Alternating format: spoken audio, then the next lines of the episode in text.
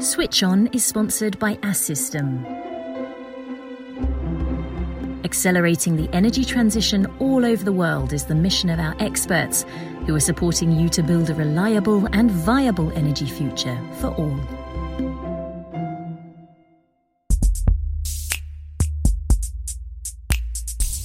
You are listening to Switch On, the podcast of the Assystem Group's experts 6,000 employees with 600,000 billion neurons and 10,000 times more synapses are at your service and at the service of the energy transition.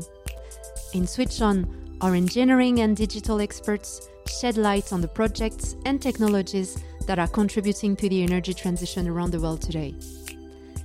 In the previous episode, we discussed digital as a tool to accelerate the development of nuclear energy. Today, we're going to take a look at the renewable energy market. To respond to the climate emergency, many programs are under construction or planned. France has set itself the target of achieving 45% of renewable energy in its energy mix by 2030, compared with the current 20%. Globally, renewable electricity capacity is expected to increase by more than 60% between 2020 and 2026, reaching over 4,800 gigawatts according to the International Energy Agency. In this episode, we will understand how digital can be a lever to accelerate the development of renewable energies, but also of electrical networks needed to transport them. The production of electricity from renewable sources is changing the energy market landscape due to its intermittent nature. So today we are looking at the role of digital technologies in the development of these renewable energies and electricity networks with my guest Frédéric Chénaud. Hello Frédéric. Bonjour Anne-Charlotte. You are responsible for business development at Assystem on all subjects related to the energy transition. You have been traveling the world for years to present and propose Assystem services. Do you know how many countries you have visited? I have indeed had the pleasure of accompanying the development of our markets in several geographical areas, including Europe, the Middle East, and Asia, in particular Southeast and Central Asia.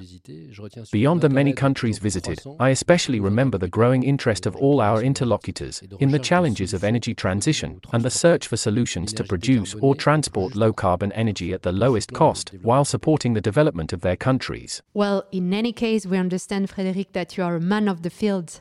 You meet Assystem's customers, you identify their needs, and today you were telling me when you talk to them about renewable energy production, digital is a key element. Yes, absolutely. I just need to go back to the figures you announced in your introduction to increase renewable electricity capacity by 60% between 2020 and 2026 to reach 4,800 gigawatts. This is a staggering target in terms of industrial stakes and availability of equipment, electrical connection and impact on existing networks, and also in terms of project organization to meet this schedule.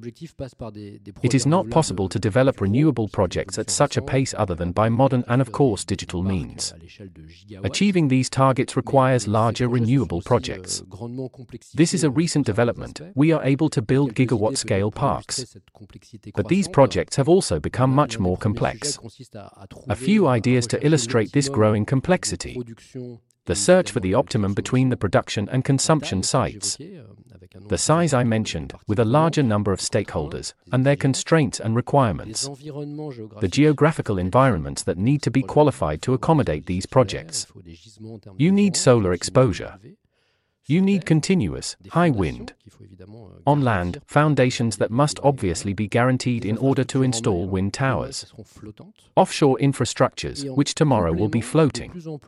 And in addition, more and more energy production parks are being developed with hybrid solutions, battery storage, technological mixes between solar and wind power, and tomorrow electrolyzers that open up the market for decarbonized hydrogen with derivatives such as ammonia. So, in relation to the objective mentioned, we can see that that there is a challenge of replicating the project in terms of study and construction while taking into account the specificities of each context. And this, with digital technology, we know how to implement it, being a specialized engineering company like ourselves. Beyond the design and installation of these new large scale energy infrastructures, during the operating phases, their operating conditions must be finely analyzed and monitored, maintenance must be anticipated, often with very few personnel on site, the locations are not always easily accessible or welcoming. Digital technology is essential to achieve the above objectives, to duplicate projects as much as possible, to reduce costs and to enable increasingly constrained installation and connection schedules to be met with controlled operation and predictable production, even though it is intermittent in origin.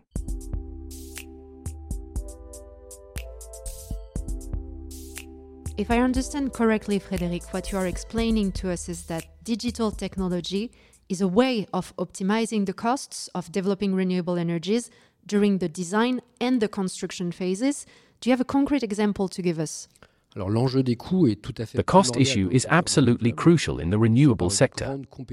It is through high competitiveness that its adoption will be even more massive. In addition to the cost of the land, the quality of renewable resources, such as wind and solar exposure, the recurring costs of operating and maintaining the infrastructure are also key. The equipment, development, and construction costs are factors that will strongly influence the size of the project, its profitability, and the price per megawatt at the end of the plant. I have had the occasion to mention the principles of replicating projects to bring down costs. Another source is, of course, design. One of our strengths is the use of systems engineering methods. The stages start with an analysis of the client's and the project's needs, of the functional requirements, detected early in the life cycle, and then continue with the synthesis of the design and finally the validation of these systems. We recommend developing a model centered thinking, what we call MBSE, to be able to integrate all the constraints and the general environment of the project concerned. This system modeling, combined with digital technologies, creates the optimal environment and conditions for the creation of what is known as a digital twin of the project, which will be used throughout the project life cycle. It will also allow for better consideration of interfaces, animation of the activities of the various stakeholders, facilitate collaboration, and provide an accurate estimate of the physical progress of the project at all times. This approach helps to ensure that the project runs smoothly by dividing up the project into sections, project organization, subdivisions, and the physical implementation of the project. It brings a logic and a lot of transparency and traceability. In addition to a better understanding and therefore a gain in efficiency, this makes it possible thanks to simulations, to verify very early in the project life cycle that the modeling is correct, that the result will be consistent with the initial requirements, and that there will be no surprises during construction and commissioning. This secures and shortens design and construction times compared to more traditional methods that do not incorporate these digital methods. By also coupling this method with a data management approach, the so called data centric approach, we can guarantee continuity and traceability from design, during construction, and up to the operation of our clients' industrial assets. The questions posed by renewable projects are extremely important, and only digital and modeling tools can answer them. Here are some examples. How to choose the location of wind turbines in a field. What type, number, and power of turbines to select. How will the wind regime be impacted by previous turbine constructions? How to optimize cable lengths? Are there any microgrid effects with all the connections installed? What evolution of the park should be anticipated? Is there a need for intermediate storage of electricity? At Assystem, we have been studying different types of systems using an MBSE approach, one of which is quite unique. With a first part of renewable energy production associated with battery storage. A use of this electricity produced via an electrolyzer system producing storable hydrogen. And finally, a transformation of this hydrogen into an ammonia derivative. An understanding, an intelligible analysis of this chain and these interactions would not have been possible without these methodologies, without the power of digital tools and our industrial engineering culture. This is an essential starting point for defining the best options for building and operating a multi energy industrial infrastructure of this type, with a very high level of complexity and interoperability.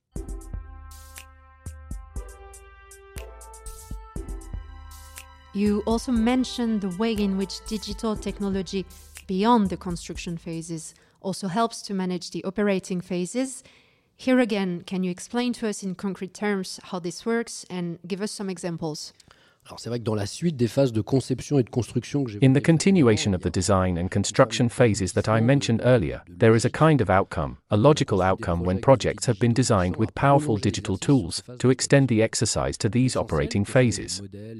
The essentials, models, data, rules, systems are in fact already available through the digital twin of the infrastructure.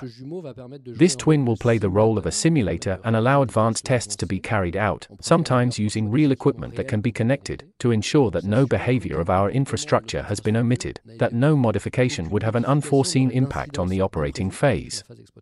These twins will also allow better preparation of maintenance work, anticipation, and therefore control of the work phases. And therefore, to carry out maintenance programs in an optimized manner, respecting deadlines and costs. These digital twins are also a knowledge base for tracing developments and decisions taken over time, which is fundamental when you have infrastructures that are intended to operate for decades and, of course, to evolve. It is also a means of training new operators and stakeholders. Lastly, on infrastructures that are in operation and equipped, digital technology makes it possible to visualize the state of operation and an in depth analysis of the operating modes encountered. It allows complete control of situations, to memorize events in order to detect them earlier, or even to avoid them. This is very useful in very constrained and remote environments, minimizing the number of personnel involved and optimizing their intervention on site. Thanks to your experience, Frédéric, we understand the importance of digital technology in the production of electricity from renewable sources but digital is also involved in the management of transmission networks. In concrete terms, we are talking about renovating electricity networks, for example, which are no longer adapted to renewable energies. Alors, les réseaux électriques de transport et de distribution peuvent paraître très statiques. Electricity transmission and distribution networks may appear to be very static and not very complex, but it is quite different. We even talk about smart grid to optimize production, distribution, consumption, and possibly storage of energy and better coordinate all the links in an electrical network, from the producer to the end consumer. Electricity networks are a means of reducing greenhouse gas emissions and combating global warming.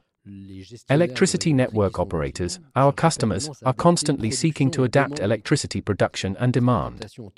This real time adaptation is essential to preserve the stability of the network in terms of power, voltage, and frequency. At Assystem, we are involved in various types of projects across our geographies. Reviewing and updating electrical standards for public authorities concerned with keeping up with current technological developments and favoring foreign investors and equipment manufacturers who work with other, more modern, standards. We contribute to the reinforcement of electrical infrastructures, for example, by designing electrical substations, high voltage lines, direct and alternating current conversion stations. We also offer offer an eco design approach to electrical systems by rethinking all stages of the project life cycle in a more responsible, sustainable way. For example, by recruiting locally, selecting sustainable materials, and calculating the carbon footprint of the projects we work on from the design phase. One of our major recent references is the modeling of a national electricity network for a country of 35 million inhabitants. For 18 months, we identified, characterized, and modeled all the elements of an infrastructure from 35 to 500 kV. This represents nearly 40,000 kilometers of power lines and nearly 2,000 substations. This in depth work that we have just delivered is the basis for dynamically simulating the behavior of electricity networks, which in this country will accommodate more than 15 gigawatts of renewable, intermittent capacity by the end of the decade. This type of study is essential for the grid operator, the project developers who want to connect to it, and the consumers. The economic and social impact is colossal access to electricity, its price, the risks of power cuts for certain countries, for certain isolated areas, and, at the same time, the sovereignty of a country. It is digital that will be able to offer this level of relevance and added value. I would like to extend your idea. By default, we imagine electricity networks on land. But other horizons are appearing with the connection of offshore wind farms that are currently being developed. France is planning 40 gigawatts of offshore wind power within 25 years. The wind potential around the Baltic Sea is 93 gigawatts. In concrete terms, the eight neighbouring countries are planning around 20 gigawatts by 2030. The Scottish authorities awarded 17 concessions at the beginning of the year for almost 24 gigawatts. One could speak of a new El Dorado around these offshore energy transition issues, which are totally new. Engineering and digital technology will also be the keys to the success of these projects, which are made even more complex by the very demanding marine environment and the distances from the coast.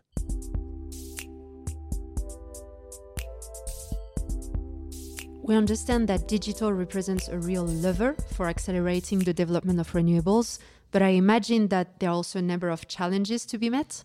Bien évidemment. Une accélération de cette ampleur ne peut pas se faire aussi simplement. et Of course, an acceleration of this magnitude cannot be done so simply and without impacting our comfort or our practices, even if once again digital technology contributes greatly to designing, duplicating, de-risking and guaranteeing the proper operation of all these new energy infrastructures. At Assystem, we contribute greatly to some of these challenges. It is the essence of engineering to find solutions to problems involving different expertise and numerous constraints. Behind this revolution, the world is electrifying at a very high speed. This is a colossal challenge. The electrical infrastructures, which have a very long operating life, 50 to 80 years, have never been designed to accept the developments we are in the process of prefiguring. They must therefore be modified, adapted, and completed. The equipment is also evolving enormously to allow new functions, transformers, circuit breakers with neutral gases, more ecological cables that will remain at sea for decades. The whole industry is mobilizing. We also need to connect all the small and medium sized producers of renewable energy, individuals, farmers, shopkeepers, who install panels on their roofs, and this within a short time frame that is compatible with the adaptation of the networks. Downstream, it will be necessary to adapt to new constraints. For example, electric vehicle owners will want to recharge their vehicles at the end of the day or in the evening. Very recently in California, drivers were asked not to recharge their vehicles during certain periods of the day due to the lack of electricity available on the network. Public and private car parks will need many more vehicle connection points, and communicating electricity meters, generating identification, consumption, and charge management data. Load management, load shedding, and electricity storage solutions already exist and will be developed more and more, and here again, the omniscient digital technology will make it possible to mitigate these problems linked to the fact that we are at the very beginning of a new era. I would remind you that the challenge of the energy transition is not to add renewable resources to the existing energy mix, which is very carbon intensive, but to replace the fossil fuels that have structured our economies for over a century. This replacement, and not this addition, will be a real first since the mastery of energy by man. It is therefore normal that we do not yet know all the repercussions. Moreover, the other challenge, and perhaps the most disruptive for our human societies, is also to review our habits and practices and to seek to save this energy that we have become accustomed to considering as always accessible and cheap. The engineering professions will remain central pivots at the crossroads of all these new constraints and developments. They will be able to respond to these challenges, with digital technology, of course.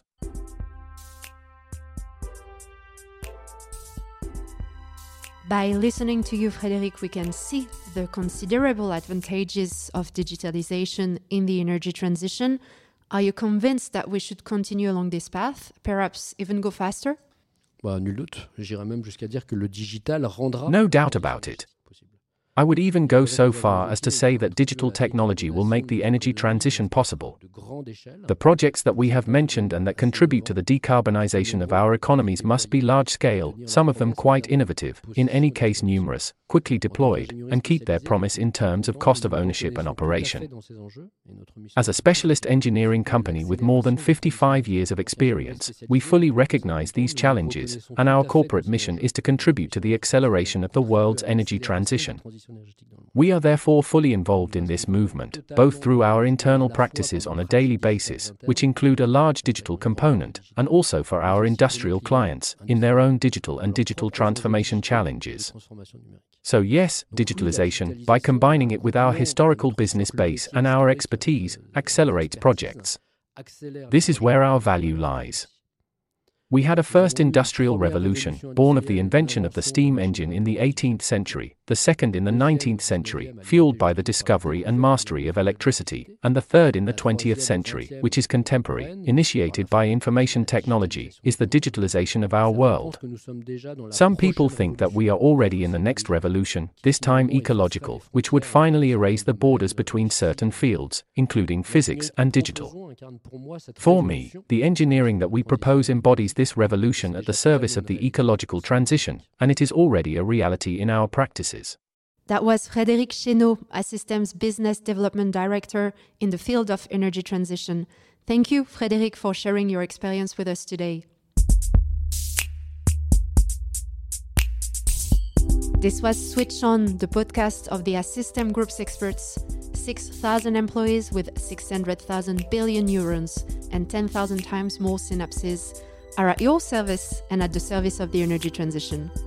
Find out about our engineering and digital services on our website, assystem.com. See you soon for a new episode.